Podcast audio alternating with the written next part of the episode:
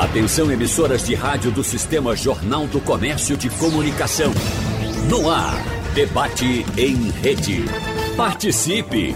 Rádio Jornal na internet. www.radiojornal.com.br Diante das incertezas vistas atualmente no Brasil, cresce cada vez mais a expectativa da população pelas propostas e posicionamentos políticos de candidatos e partidos para o ano que vem, o ano das eleições 2022. As principais pesquisas de intenção de voto seguem apontando o que poderia ocorrer em diferentes cenários se as eleições fossem hoje. Mas os contextos imaginados são vulneráveis a mudanças que podem ser provocadas por diversos fatores, como, por exemplo, o desfecho da CPI da Covid. E no debate de hoje, vamos conversar mais uma vez com especialistas sobre esse assunto, sobre pesquisas, sobre cenários, a respeito, evidentemente, do que pode acontecer a partir de agora. Lembrando que convidamos para esse debate é, o cientista político Adriano Oliveira, que mais uma vez colabora com o nosso encontro aqui. Professor Adriano, muito obrigado, um abraço para o senhor. Bom dia. Bom dia, Wagner. Bom dia, Rodolfo. Bom dia, Maurício. O prazer é meu. Obrigado pelo convite. Muito obrigado, professor. A gente conversa também com o professor universitário, pesquisador e cientista político Rodolfo Marques, que está no Pará hoje novamente. Professor Rodolfo, bom dia para o senhor. Bom dia, é, bom dia, meu caro Wagner, professor Adriano, professor Maurício, sempre uma honra estar ao lado de vocês. Vamos bater esse papo e só para informação, meu caro Wagner, nesse momento 11, 7, 35, 36 graus aqui na metrópole da Amazônia. Que maravilha. Na sombra. na sombra e ainda sem levar em consideração, evidentemente, a umidade relativa do ar, né, professor? Exatamente. É, Exatamente. Estamos já naquele janelas abertas aqui, mas daqui a pouco a gente vai precisar refrigerar um pouquinho aqui o ambiente. Muito obrigado, professor Rodolfo, pela sua presença. E a gente agradece também a presença do sociólogo e pesquisador Maurício Garcia. Professor Maurício, seja bem-vindo também. Um abraço para o senhor.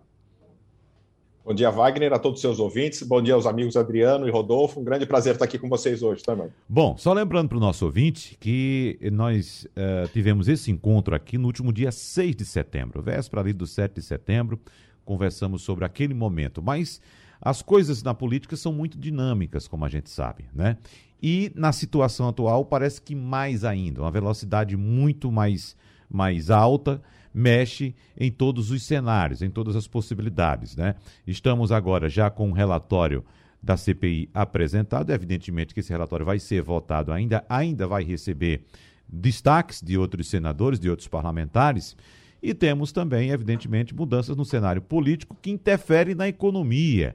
Por exemplo, hoje pela manhã o dólar bateu a máxima de R$ 5,67 na abertura do, programa, do pregão, uma alta de 2% em relação ao fechamento da véspera, ou seja, ontem, e o mercado de câmbio está refletindo os temores do risco fiscal após o próprio ministro da Economia, Paulo Guedes, ontem falar em licença para gastar fora do teto, que é uma regra que limita o crescimento das despesas públicas. Para os senhores terem ideia, neste momento, a Bolsa de Valores de São Paulo está operando em queda de 1,56%. Então, são movimentos do mercado refletindo, evidentemente, decisões ou, pelo menos, orientações, declarações políticas, já que não temos ainda uma questão fechada em relação ao auxílio emergencial, que, como inclusive é, eu gosto de ressaltar aqui, já fiz algumas vezes esse comentário e vou dizer mais uma vez, viu, professor Adriano? Logo no começo do governo Jair Bolsonaro, alguns meses após o início, em uma entrevista aqui, eu lembro muito bem que o senhor enfatizou: o presidente Jair Bolsonaro precisa ter um olhar mais atencioso para os pobres do país, precisa criar programas que atendam à pobreza. E olhe que era começo de governo, ninguém nem imaginava que iríamos passar pela situação pandêmica que estamos passando agora, professor Adriano. Wagner, você tem toda razão no que você coloca e agradeço pela lembrança. E certa vez eu também coloquei, escrevi um artigo, salvo engano, para o Poder 360 ou para o Jornal do Comércio, onde eu coloquei que o ministro Sérgio Moro e o ministro da Economia Paulo Guedes eram ameaças ao governo Bolsonaro. O ministro Sérgio Moro era ameaça porque ele tinha um discurso muito beligerante, contrário à corrupção. Ele queria repetir no governo Bolsonaro as ações que ele, que ele fez durante a Operação Lava Jato, e certamente ele iria encontrar resistências resistências do próprio sistema, que tanto o bolsonarismo fala, que luta contra o sistema, mas o bolsonarismo, nós sabemos, ele foi capturado pelo sistema. E não vejo nada de anormal nisso. Inclusive, nós temos que ressaltar que a aliança com o Centrão, em particular com o Arthur Lira, é uma, é uma aliança benéfica ao país, é uma aliança benéfica ao governo Bolsonaro, e o presidente tinha que fazer essa aliança.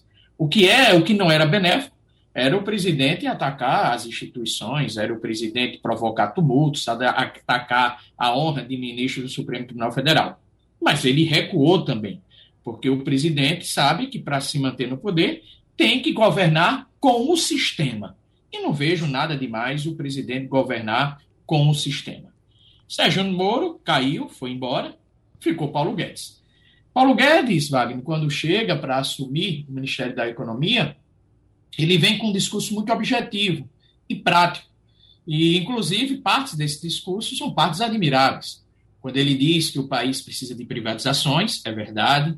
Quando ele diz que o país precisa, particularmente no Estado, de uma reforma do Estado, onde essa reforma do Estado venha, de fato, mexer com o orçamento, não só dos setores do Executivo, mas também com a Justiça e com o orçamento do Ministério Público, e com os altos salários desses poderes.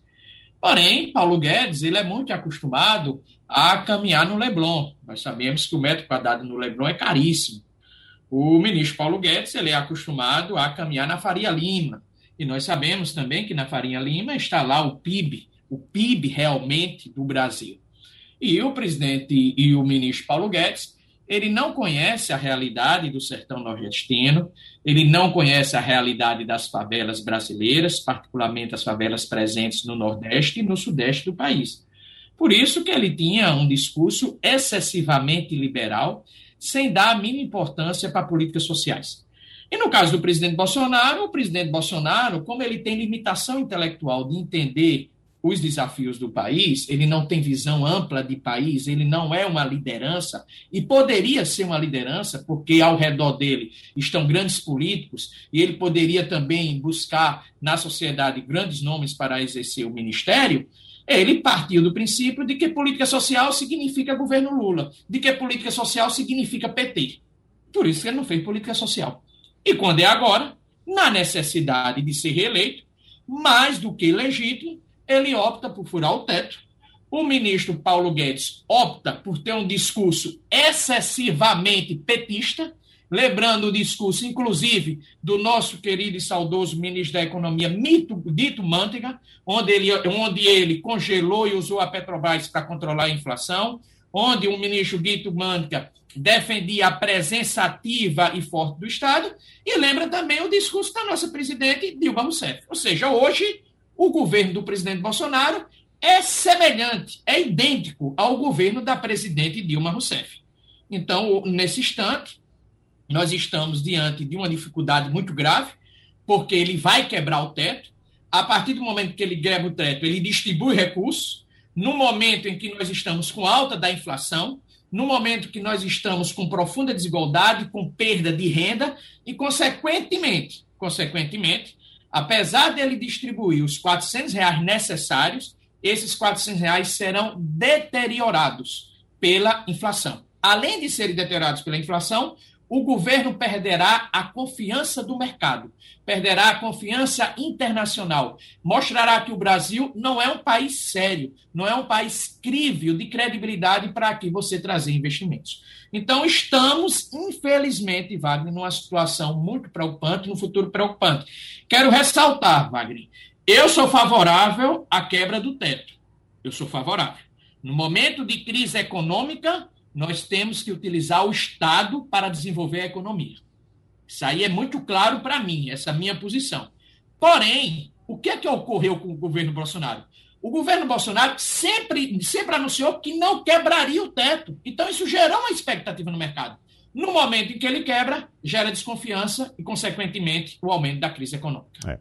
Professor Maurício Garcia, como é que deve reagir a população, principalmente aquela mais pobre, caso de fato o governo venha aprovar um auxílio emergencial de R$ reais, como quer o presidente, ou até mesmo de R$ reais, como querem alguns congressistas, viu? A gente está voltando àquele debate lá do auxílio emergencial no início da pandemia, que foi sugerido por R$ reais pela, pela economia, pela equipe de Paulo Guedes. Aí o Congresso disse: não, 200 é muito pouco, vamos pagar 500. E o presidente da República, para não ficar por baixo, não, 500 não, vai pagar logo 600, sem fazer conta, né? Pensando que a pandemia ia durar somente três meses. Mas como é que deve reagir, professor Maurício Garcia, essa população que passou, como eu disse no começo agora, desde o início deste governo, uh, de, certa forma, de certa forma esquecida por ações públicas, por ações do governo, no que diz respeito à assistência das pessoas mais pobres, não é isso? Então, tivemos durante a pandemia um aumento da popularidade do presidente da República por causa do auxílio de 600 reais. Né? Isso é um fato. Será que tudo o que aconteceu agora, que foi relatado, por exemplo, até agora, pelo professor Adriano Oliveira, será que será simplesmente esquecido pela população, como num passe de mágica, ao passar a receber um auxílio emergencial, seja de 400, 500 ou outro valor, professor Maurício Garcia? Wagner, ao que tudo indica, se a gente levar em consideração o que ocorreu no ano passado, esse fenômeno que a gente viu quando o governo, por uma, uma necessidade, teve que dar o auxílio emergencial, e um auxílio emergencial na época de 600 reais, exatamente desse, dessa forma como você falou, não era, era 200, depois hum. passaram para 500, o Congresso passou para 500, depois ele resolveu dar 600, mas no momento em que passou a dar 600 reais e efetivamente as pessoas receberem, a popularidade do presidente se melhorou. Né? Ele, ele, passou a uma queda da avaliação negativa e uma melhora da avaliação positiva, que durou exatamente o período em que o, o auxílio emergencial funcionou. Então, ao que tudo indica, isso ocorrendo agora, tende, óbvio, a população vai gostar. Mas só que esse, esse valor, ao que tudo indica, será um pouco menor do que foi no passado, e no momento em que a inflação, assim como muito bem relatou Adriano, está num outro patamar hoje. Hoje a situação econômica financeira do país é outra, está em deteriorização, está piorando, e, e, o mercado né, está vendo com cada vez mais desconfiança o, o governo justamente pelo furo do teto. Né? Então, é, é, esse medo, essa, essa desconfiança está começando a aceitar. E vale ressaltar que nas últimas pesquisas de opinião pública que foram divulgadas tanto pelo IPEC quanto pelo, pelo Datafolha, com amostras mais robustas, a gente vê claramente uma migração que estava ocorrendo da classe mais alta, dos mais ricos, dos mais instruídos, que estavam voltando a ver Bolsonaro como a sua opção. Pela falta da, da viabilidade de uma terceira via, essa classe mais elitista, os empresários, a elite do país, estava começando a repensar os seus valores e falar assim: não, acho que o jeito vai ser Bolsonaro. Só que não esperava que Bolsonaro, dentro dessa história de furar teto, traísse esse princípio. Eu acho muito pouco provável que isso ocorra. Então, será uma, uma retomada de uma política social de Bolsonaro, mas eu acho que não será tempo suficiente, uma força suficiente, num volume suficiente para lhe trazer é, recursos e, e, benefícios eleitorais, porque é um outro momento do país, a pandemia foi controlada graças à vacinação, né? mas é, é um momento em que a situação econômica do país está muito pior. Né? A inflação está subindo como nunca na nossa história, história recente, pós-plano plano real. Então, a gente, é, é, um outro momento, não sei o quanto que ele vai conter. E eu acho que até esse, esse momento de que furar teto, Paulo Guedes hoje, ao que tudo indica, 2022 vai ser muito parecido com o que a gente viu, e lembra lá de 2002, onde tinha o, o efeito Lula, o risco Lula, né? e que se falava muito da, da, daquele cálculo, daquele risco Brasil. Hoje, mais uma vez, o mercado vai começar a criar esse risco, porque o Bolsonaro está eh, não só prometendo, Lula em 2002 era uma promessa, era um medo de algo que não se conhecia até então, porque era o governo Fernando Henrique. Não se sabia o que seria o governo Lula. O governo Bolsonaro a gente já sabe o que, que é, né? Ele está entrando para o seu quarto ano e a gente sabe do que, que ele é capaz e quanto que ele é instável, quanto que as suas movimentos, a inflação, boa parte dessa inflação está mais do que provado isso, é culpa das oscilações de humor do mercado, com a alta do dólar, e isso sim que tem impulsionado a inflação. Não adianta falar que está tendo inflação no mundo inteiro, de fato está, mas não no patamar que a gente está tendo aqui no Brasil. Uhum. Né? Então, que está tendo uma, uma, oscilação muito maior. Culpa dessa instabilidade política. Então, aquilo que ele acha que ele vai se salvar, que é o, o, esse auxílio emergencial agora, essa nova Bolsa Família, que, que ele vai lançar, que ele quer lançar, vai salvá-lo, pode ajudar um pouquinho, mas para não ser uma, uma derrocada tão grande, mas muito provavelmente não vai ser o suficiente para colocá-lo em condições competitivas de vencer. Claro que eh, a gente tem visto em, em, pesquisas recentes que ele tem um patamar muito sólido, muito cristalizado de voto ainda, apesar de tudo, mas é, não seria o suficiente para lhe dar vitória em 22. Claro que tem muita coisa, tem um ano ainda para até as eleições de fato, mas é, o cenário em si não é muito promissor para a candidatura de reeleição de Bolsonaro. O que é que o senhor diz a respeito dessa questão da memória dita curta do eleitorado ou do povo brasileiro, professor Rodolfo Marques, que estamos comentando agora? Ou seja, será que o eleitor simplesmente vai passar uma borracha em tudo que ocorreu nos últimos três anos e, pelo fato de receber um auxílio emergencial, vai achar que está tudo bem. Agora, eu faço essa pergunta também, professor Rodolfo Marques, porque recentemente, acho que de ontem para hoje, eu fui marcado em um comentário numa mídia social, professor Adriano, professor Maurício, de um, um cidadão uh, festejando a presença do presidente Jair Bolsonaro aqui ao Nordeste Veja só, agora mesmo ele está em São José de Piranhas, no município, município paraibano, e daqui a pouco vem aqui para o estado de Pernambuco, no município de Sertânia, que é vizinho ao município onde eu nasci. E esse, esse uh, eleitor comentava o seguinte: me marcou na eleição, na, na publicação, dizendo o seguinte: está vendo aí, Arco Verde, que é a minha terra no caso, também vai ser beneficiado pela ação do grande presidente Jair Bolsonaro. Eu faço essa colocação, professor Rodolfo, porque todos nós sabemos que o projeto de transposição de São Francisco começou a ser discutido no Brasil muito, muito embrionariamente, ainda no Império, né? ainda com Pedro II. Chegou a ser, de certa forma, ventilado no governo Fernando Henrique, mas foi o presidente Lula, o ex-presidente Lula, quem de fato peitou uma grande e forte oposição no momento para desenvolver esse projeto, que se arrastou pelo governo Dilma e ainda não foi concluído. Então, Uh, veja só, alguns apontam a destinação de recursos, a inauguração dessas obras de forma fatiada como sendo algo do atual governo, às vezes, em alguns casos, sem lembrar dessa trajetória do que foi esse projeto que enfrentou, como já disse, muita oposição, professor Rodolfo Marques. É, essa questão da memória curta é um grande desafio para nós, né, da, da área da ciência política, da área das ciências sociais, porque, de fato, né, muitas vezes o professor Adriano é um amplo conhecedor aí das teorias da democracia e também das, das, da questão da decisão do voto. Nós temos, por exemplo, a chamada teoria da escolha racional. Né? Então, muitas vezes, uma decisão ela pode ser pautada, Wagner e demais colegas, pode ser pautada a partir de uma coisa mais próxima, uma coisa mais urgente.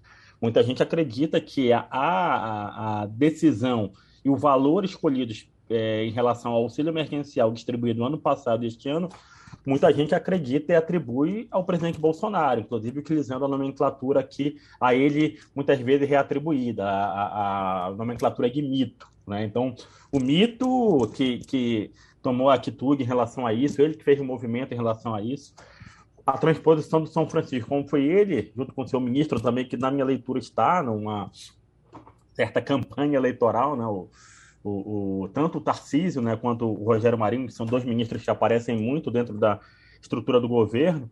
Né? Então, é, há, essa questão de grudar a imagem a um determinado contexto. Estamos há um ano das eleições, o cenário pode se modificar bastante. Existe essa questão da memória curta e vai pesar muito essa variável da, da economia. Então, se é, houver né, essa mudança, né, Bolsa Família se tornando Auxílio Brasil, e se chegar a um valor que amenize o cenário de crise econômica que deve estar aqui no país em 2022, vai ser uma forma do presidente se manter competitivo, né, pelo menos garantir uma posição no segundo turno, né, que é o que a gente projeta hoje, mas estamos já 12 meses da eleição, e ao mesmo tempo ele tentar amenizar um pouco a força do ex-presidente Lula, a memória, a gente está falando de memória, né? Existe a questão da memória curta em relação ao voto, em relação, por exemplo, à tragédia que aconteceu em relação à pandemia, mas existe também né, uma conexão com o passado de um legado que foi deixado outrora pelo principalmente pelo ex-presidente Lula, né, do Bolsa Família. O ProUni, né, eu atuo como professor universitário, o ProUni ele tem um grande impacto também nessa questão da educação superior. Então, é, vai ser um confronto meio que entre o presente e o passado em relação a essas ajudas emergenciais, em relação a esse pacto social. Mas quando a gente realmente vai para uma análise mais técnica, uma análise mais racional, no campo social, o presidente Lula, é, o ex-presidente Lula tem realmente vantagem, mas o presidente Bolsonaro tem a máquina a seu favor, ele tem a, a, a estrutura para poder mexer com as peças, como ele sempre fala, né? ele tem o poder da caneta. E esse poder da caneta pode ser decisivo, principalmente no cenário eleitoral do ano que vem, num cenário que deve estar pautado pela crise econômica. Professor Maurício Garcia, fique à vontade a partir de agora. Desculpe, Wagner. Era só para fazer um comentário sobre a introdução que você fez no bloco passado, sobre a, a transposição do Rio São Francisco. Você Sim. falou que ela começou, de fato, lá com, com o imperador, com, uhum. com Dom Pedro II.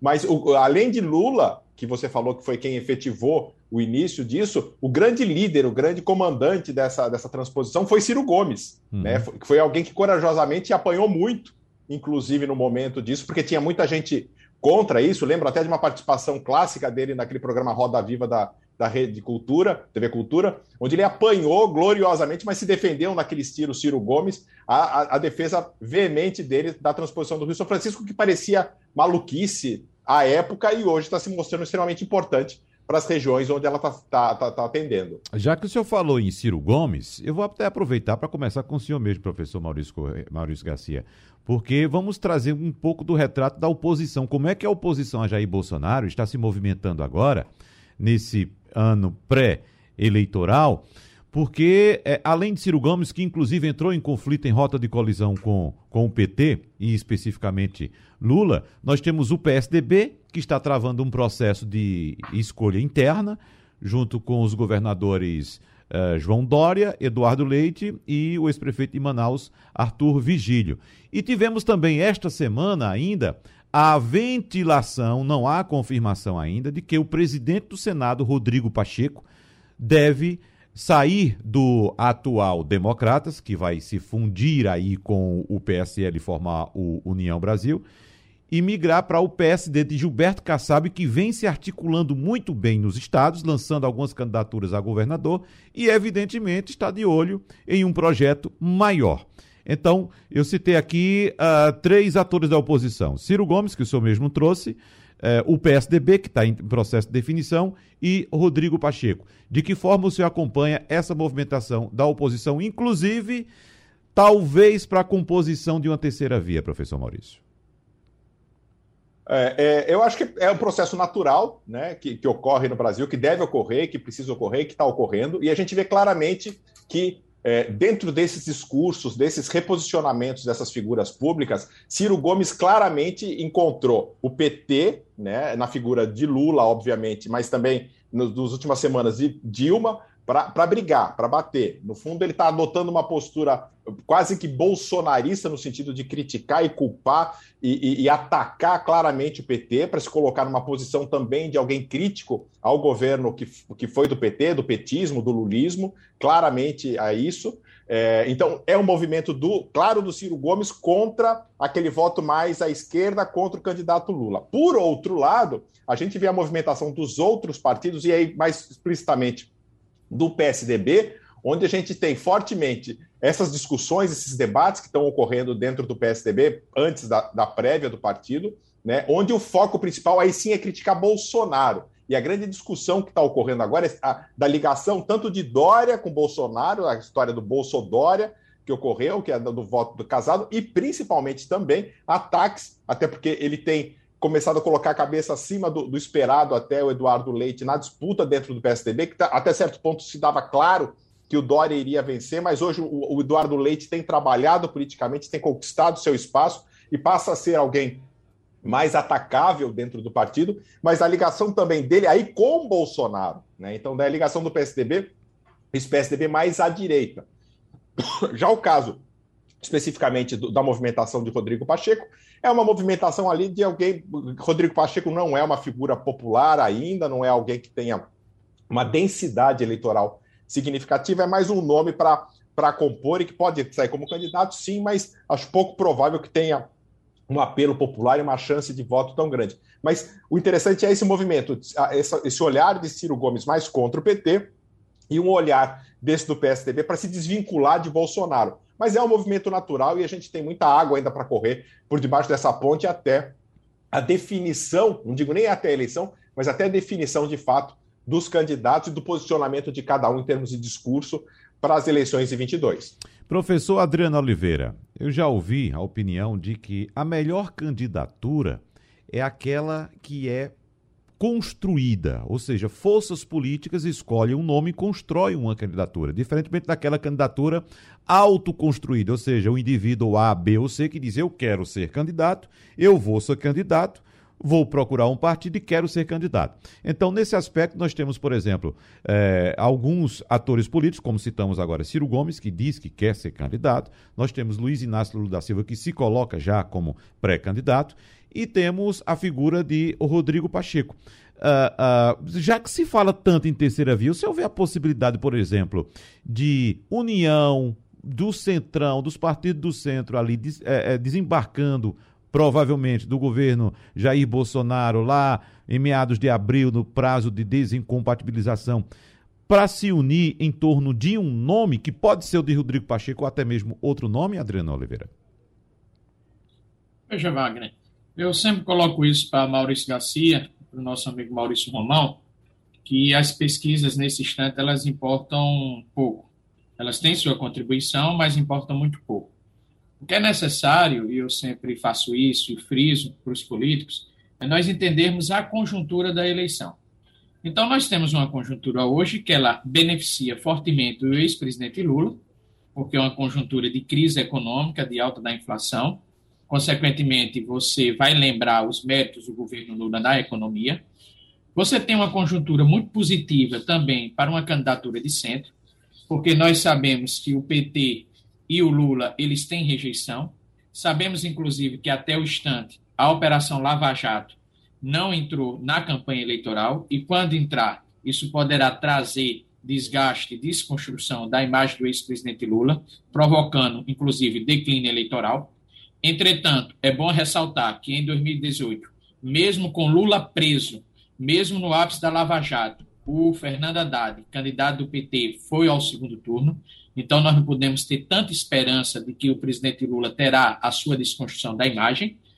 E nós temos uma conjuntura antipetista que também favorece o candidato Bolsonaro, assim como o candidato de centro. Então, nós devemos ler a eleição a partir da conjuntura. A conjuntura, nesse instante, dá condições do presidente Lula ser eleito no primeiro turno e dá condições de um candidato do centro superar o presidente Bolsonaro, ou o presidente Bolsonaro recuperar um pouco da sua popularidade e ir para o segundo turno contra o ex-presidente Lula. Esses são os cenários que eu tenho repetido desde o início do ano. Entretanto, nós temos que salientar a dinâmica política. Qual é a dinâmica política? Não existe razão, de acordo com os objetivos dos partidos que estão no centrão, como PP, PRB, que dão apoio ao presidente Bolsonaro, saírem nesse instante do governo Bolsonaro. Por quê? Porque houve uma captura do orçamento. O orçamento está beneficiando os parlamentares desses partidos. Nada mais do que legítimo, porque se você está apoiando o governo, você quer algo, obviamente, em troca. Entretanto, quando você chegar em março, abril do próximo ano, você verá, obviamente, a popularidade do presidente Bolsonaro, a popularidade do ex-presidente Lula e a popularidade de um candidato do centro. Se a popularidade do presidente Bolsonaro estiver hoje onde ela está, certamente nós teremos o quê? Decepções. Isso significa o quê? Que partidos do Centrão, inclusive o PP, inclusive o PP no Nordeste, inclusive o Arthur Lira, que é presidente da Câmara dos Deputados, que disputará uma eleição no estado de Alagoas, o Ciro Nogueira, no Piauí, poderá se afastar do presidente Bolsonaro. Ou, ou, ou, uma possibilidade muito remota, morrer abraçado com o presidente Bolsonaro ou arriscar a sorte para a recuperação da popularidade do presidente Bolsonaro. Nesse sentido, é possível sim que os partidos de centro se afastem do presidente Bolsonaro e se aproximem da candidatura Lula. Uma outra possibilidade é que o enfraquecimento do candidato Bolsonaro permite o fortalecimento do candidato do centro. Quem hoje disputa esse espaço do centro, ao meu ver, o Rodrigo Pacheco é um nome pelas suas características e também o governador do Rio Grande do Sul, Eduardo Leite, mais o João Dória. Obviamente que o Eduardo Leite, ao meu ver, sem opinar com pesquisas, tem condições de ser um grande fato novo nesta campanha eleitoral e, consequentemente, tornar-se competitivo. Entretanto, eu tenho a seguinte hipótese: se porventura o Lula chegar em condições de vencer a eleição no primeiro turno, assim como as pesquisas mostram nesse instante, o Rodrigo Pacheco será a alternativa de ser o vice do Lula, ou ele ou o Kassab. Essa é a leitura que eu faço. Professor é, Rodolfo Marques, eu estava até lembrando agora há pouco, professor, que é, até pouco tempo atrás ventilou-se o nome também do governador do Maranhão, aí da sua região do norte, Flávio Dino, né, como sendo um provável candidato à presidência da República. Mas parece que ficou um tanto esquecido. Mas fique à vontade para o senhor fazer seus comentários em relação ao que foi colocado já pelo professor Maurício Garcia e pelo professor Adriano Oliveira.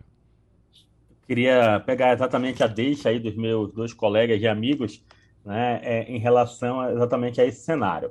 É, você falou aí do Wagner, você falou do, do, do, Flávio Dino, né, ele fez um movimento de sair do PCdoB né, e foi para o PSB. Ele tem uma, uma frente muito ampla que o apoia, e ano que vem, considerando as prospecções que são consideradas para o governo do, do Maranhão, eleição para o governo do Maranhão, ele pode virar o Senado, por exemplo, se fala muito nisso, ele teria dois ou até três palanques, né? Então, existe uma, uma indicação em relação a isso. Já se falou que o Flávio Guino poderia ser vice do Lula, mas aí você reforça né, uma estrutura mais à esquerda e não se mobiliza tanto para o centro, que é algo que o, o Lula parece estar fazendo. Né? Um movimento similar foi feito também pelo deputado Marcelo Freixo, né, que era um dos grandes nomes do PSOL e migrou para o PSB também, nesse movimento também de querer ir um pouquinho mais para o centro.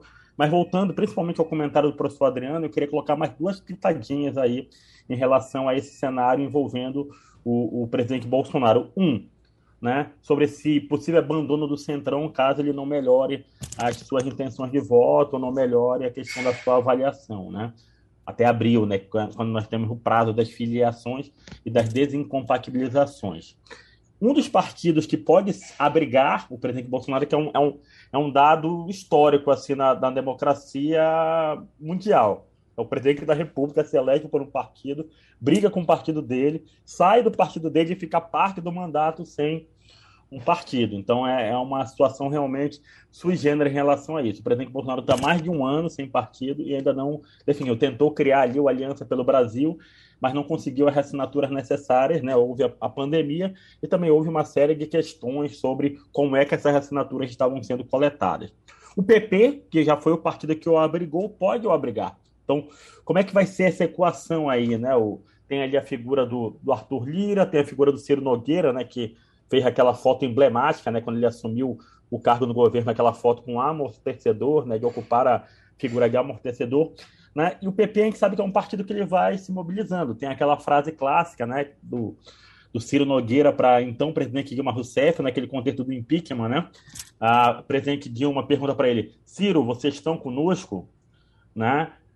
Estamos, mas eu não posso perder. Né? O Ciro Nogueira teria respondido para ela: não posso perder. Eu adoraria ganhar com a senhora, mas eu não posso perder com a senhora. E o PP foi um dos partidos que liderou aí o processo da da votação a favor do impeachment de Dilma Rousseff em 2016, há cerca de cinco anos e meio. Essa é uma variável, né? Então, será que o Bolsonaro seria abrigado no PP? Como é que seria o movimento do PP caso o Bolsonaro não decole até abril do ano que vem? E o outro é, será que Sérgio Moro vai se candidatar? Né? Ele estaria namorando aí né, com o, o, o, Podemos, né, que seria um partido, fala-se que ele pode se candidatar ao Senado, mas eu acredito que ele ainda é um ator relevante nesse processo. E aqui na nossa mesa de debate hoje temos um especialista em lavajatismo, né, o professor Adriano Oliveira, que escreveu uma obra aí falando do bolsonarismo, do lavajatismo, que poderia também falar um pouco para a gente sobre esse fator Sérgio Moro. Será que ele realmente vem para o jogo? É, antes do professor Adriano falar sobre o, o ex-juiz Sérgio Moro, professor Rodolfo, deixa eu trazer uma informação aqui para o senhor. Acho que o professor Adriano já ouviu essa informação aqui na Rádio Jornal, o professor Maurício também, que é, é, nós tivemos a participação aqui nesse mesmo debate, bem recentemente, do presidente estadual do PP, do Partido Progressista aqui em Pernambuco, que é o deputado Eduardo da Fonte. E ele declarou taxativamente aqui durante o partido que em 2022 estará tanto fazendo parte da Frente Popular, ou seja, do, do conglomerado de partidos liderado pelo PSB aqui em Pernambuco, como vai votar em Lula. Então, como fazer é, desse partido, que não é somente o partido, é uma federação de interesses também, o PP, se unir em torno de Bolsonaro. Será que isso é possível? Será que seria interessante para Bolsonaro ter um partido fatiado? Ou seja, chegar aqui em Pernambuco e ver que o partido pelo qual ele é filiado e candidato está associado com a oposição sem ter palanque aqui? É uma colocação que eu coloco somente para o senhor, que eu faço para o senhor, professor Rodolfo. É, essa questão dos palanques estaduais, a gente vai ter a oportunidade também de discutir bastante. É, é muito isso. Em 2002 foi feito um experimento, acho que os colegas se lembram, que foi a verticalização das alianças, né? o que gerava uma situação extremamente complicada. Então, o, em nível nacional, por exemplo, o PT se aliou ao PL, né? O, o, até se brinca, né? Que foi uma aliança entre uma, uma das primeiras alianças entre capital e trabalho no Brasil. Né? O Lula é, foi o candidato a cabeça de chapa e o Zé Alencar foi candidato a vice. E aí nos estados, às vezes, os partidos não lançavam candidaturas próprias exatamente para poderem se aliar informalmente a outras candidaturas. Isso caiu, né? nós não temos esse contexto da verticalização, então nós vamos ter essas situações sui generis. Nós vamos ter, por exemplo, estados né, para cargos executivos, permanecem né, as coligações para, para os cargos executivos, ano que vem governador e, e presidente da República, né, nós vamos ter alianças sui generis. Vai ter, por exemplo, na, na aliança que deu suporte ao Flávio Dino, o DEM esteve no apoio, Democratas, né, que hoje né, vai ter essa fusão aí do, do União Brasil, o DEM apoiou um comunista né, para uhum. o governo do, do estado do Maranhão. Então, vai acontecer isso. Na hora dos palanques estaduais, né, um candidato ir para uma unidade federativa, como Pernambuco, por exemplo, e ter dois ou três palanques, e um outro candidato, de repente, não ter palanque nenhum. Hum. Professor Adriano Oliveira, Sérgio Moro, a impressão que eu tenho, eu digo que é uma impressão, professor, é aquela também que vem de um ditado bastante antigo na política: eleição é um cavalo que passa selado. A minha impressão é que o cavalo selado de Sérgio Moro passou em 2018 e não só passou, como foi embora. Mas há a possibilidade também dele vir a ser candidato a senador, né, professor Adriano? Olha, Wagner, Rodolfo e Maurício sabem que uma pergunta muito importante nas pesquisas, tanto qualitativa e quantitativa, é aquela: qual é o principal problema do país hoje? Então, se nós verificarmos desde a eleição de Fernando Henrique Cardoso até a última eleição do presidente Bolsonaro, nós vamos constatar que existe uma relação muito direta entre problema apontado pela população e presidente eleito. Em 1994, na primeira eleição do presidente Fernando Henrique Cardoso, o principal problema do país era, segundo o Instituto Datafolha, inflação. Logo na, na primeira eleição de Lula, em 2002, o principal problema do país era desemprego. Lula foi eleito com o discurso de combate ao desemprego. Daí vieram outros problemas, sempre, daí surgiu saúde na era Lula, saúde passou a ser o principal problema, deixou de ser economia.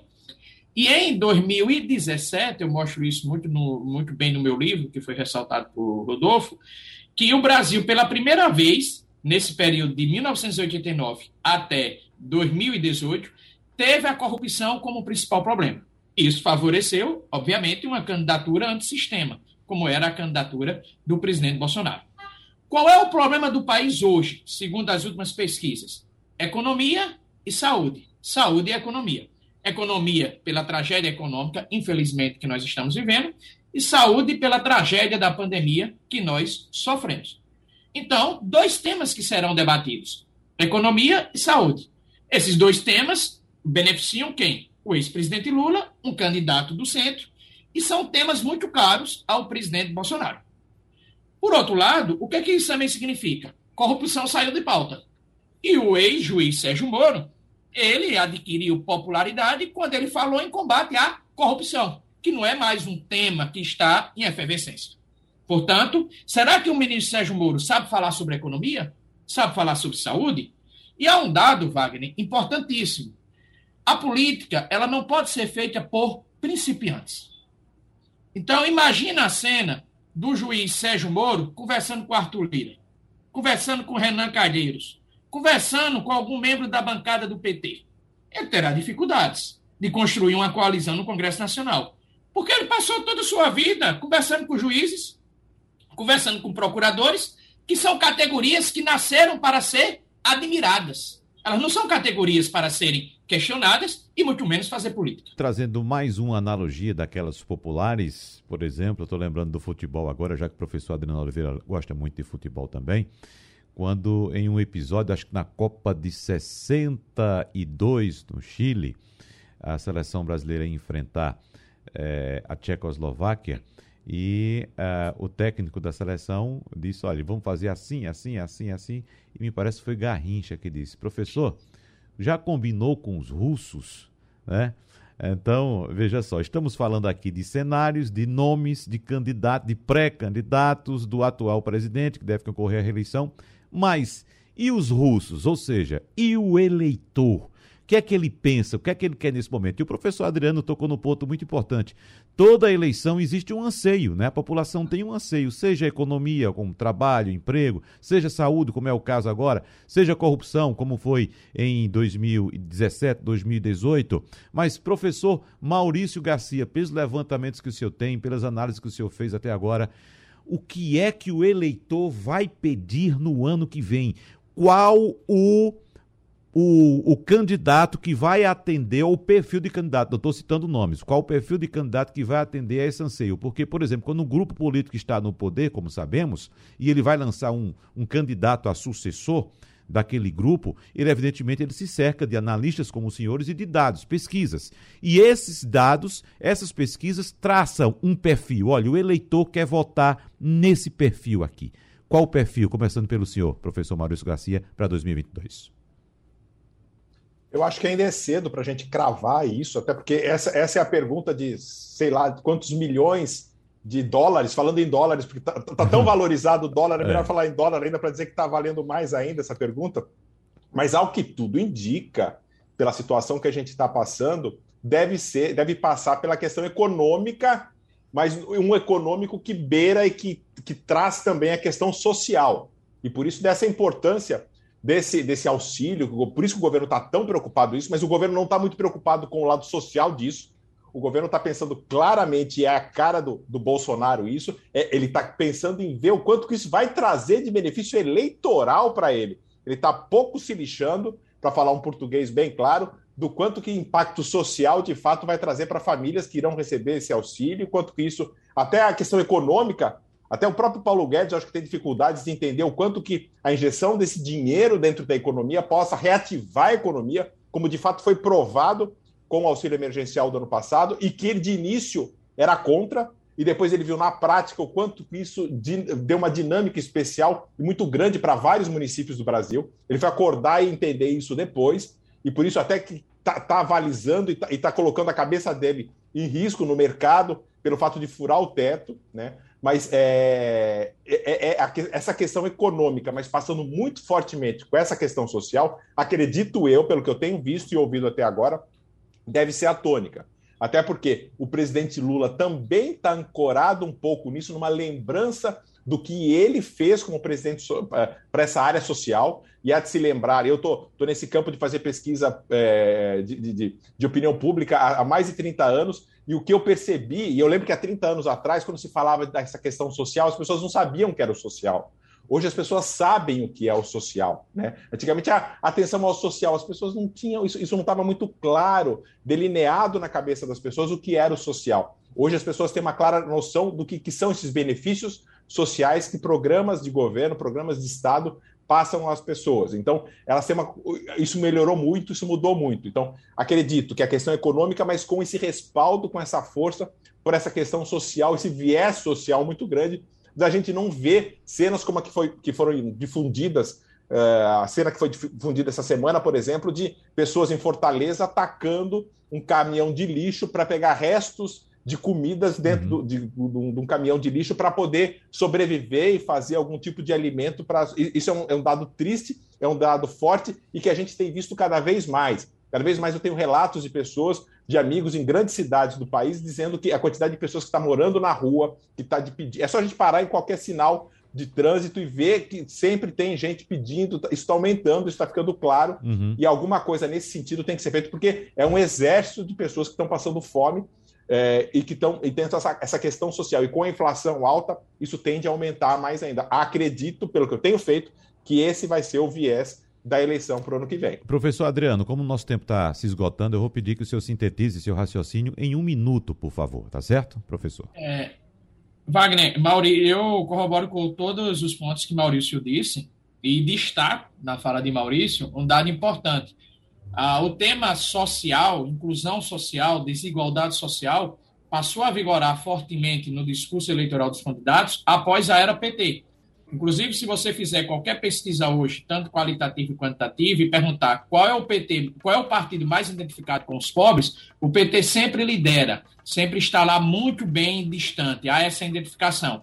E quando você coloca nomes, por exemplo, a pergunta: quem mais faz pelos pobres? Lula, Jair Bolsonaro e outros, o ex-presidente Lula também sempre lidera. Então eu vejo que o, a economia, o lado social e também a Covid-19, como lidar, como foi a, a, essa crise, como os governos criaram, serão os três temas da eleição futura. E um dado importante, Wagner, para a conclusão. Como você falou em futebol, Rodolfo é do Pará, que lá uhum. tem duas torcidas apaixonadíssimas, né? Do Remy e Paysandu, onde só tem estádio lotado. Uhum. Exatamente. Então, professor Rodolfo, para o senhor fechar o nosso debate, um minuto para o senhor, por favor. Eu é, corroboro o que disseram os professores Maurício e, e, Adriano. Concordo com os pilares representados: economia, é, questão social, Covid-19. E eu acrescento um outro pilar que é comunicação. Como é que os candidatos vão comunicar isso para o eleitor?